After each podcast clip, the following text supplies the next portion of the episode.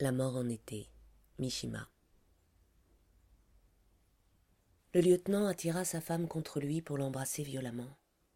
Leurs langues se mêlaient dans l'humide et lisse caverne de leur bouche. Les douleurs de la mort encore inconnues avivaient leur sens comme le feu trempe l'acier. Ces douleurs qu'ils n'éprouvaient pas encore, ces lointaines affres de l'agonie, rendaient plus aiguë leur perception du plaisir. C'est la dernière fois que je verrai votre corps, dit le lieutenant. Laissez-moi le regarder. Et il inclina l'abat-jour pour que la lampe éclairât tout au long le corps étendu de Raiko. Raiko reposait les yeux clos.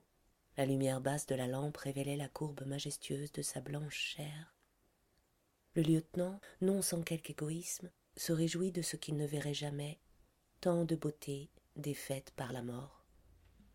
À loisir, il laissa l'inoubliable spectacle se graver dans son esprit. D'une main il lissait les cheveux, de l'autre caressait tendrement l'admirable visage, posant des baisers partout où son regard s'attardait. La tranquille froideur du grand front étroit, les yeux clos aux longs cils sous les légers sourcils, la finesse du nez, l'éclat des dents entre les lèvres régulières et pleines, les douces joues et le sage petit menton, tout cela évoquait dans l'esprit du lieutenant la vision d'un visage de morte vraiment rayonnant. Et sans fin, il appuyait les lèvres au creux de la gorge blanche, où bientôt la main de Reiko frapperait, et la gorge sous ses baisers faiblement rougissait. Puis il revenait à la bouche, et la douce caresse de ses lèvres de droite à gauche, de gauche à droite, était comme le roulis d'une barque. Fermait-il les yeux, le monde entier les berçait. Partout où passait le regard du lieutenant, ses lèvres fidèlement suivaient. Les seins gonflés se dressaient lorsque le lieutenant saisissait entre ses lèvres les pointes roses comme les boutons de fleurs de merisier. De part et d'autre de la poitrine, les bras lisses s'étiraient pour s'amincir vers les poignets, sans rien perdre de leur ronde symétrie, et à leur extrémité se refermaient les doigts délicats qui le jour du mariage tenaient l'éventail. À mesure que le lieutenant posait un baiser, chaque doigt se repliait pudiquement derrière le doigt suivant.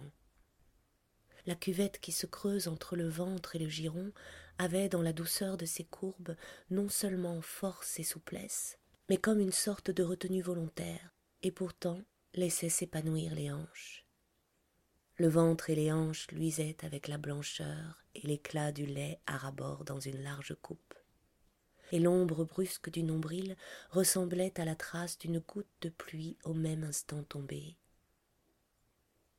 Les ombres s'accentuaient où fleurissait une tendre toison, et lorsque le corps cessa d'être passif, il s'en échappa, à chaque instant plus émouvant, un brûlant parfum de fleurs.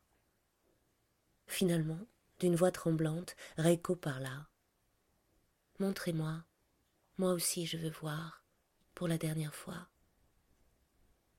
Jamais il n'avait entendu de la bouche de sa femme aussi violente et claire requête. On aurait dit que quelque chose, que la pudeur de Reiko avait voulu cacher jusqu'à la fin, rompait ses digues. Le lieutenant s'étendit docilement pour s'abandonner à sa femme. En tremblant, elle se souleva, blanche et souple, et brûlant de l'innocent désir de rendre à son mari ses caresses, posa deux doigts sur les yeux qui la regardaient et doucement les ferma d'un geste.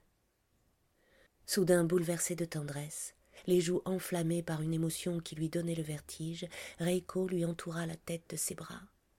Les cheveux du lieutenant taillés en brosse lui piquaient la poitrine. Elle sentit sur sa peau le froid du nez en même temps que la chaleur du souffle.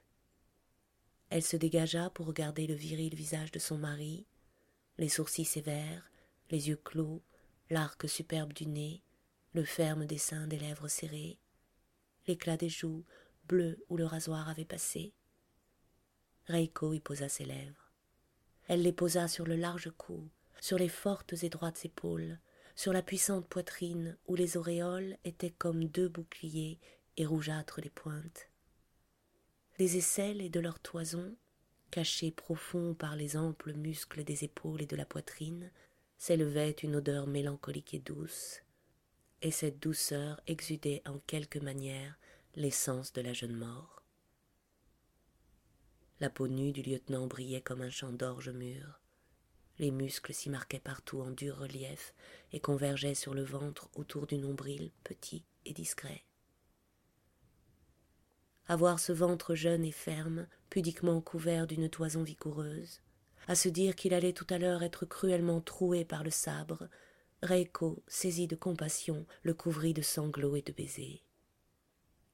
Lorsqu'il sentit les larmes de sa femme, le lieutenant sut qu'il était prêt à supporter avec courage les pires souffrances de son suicide.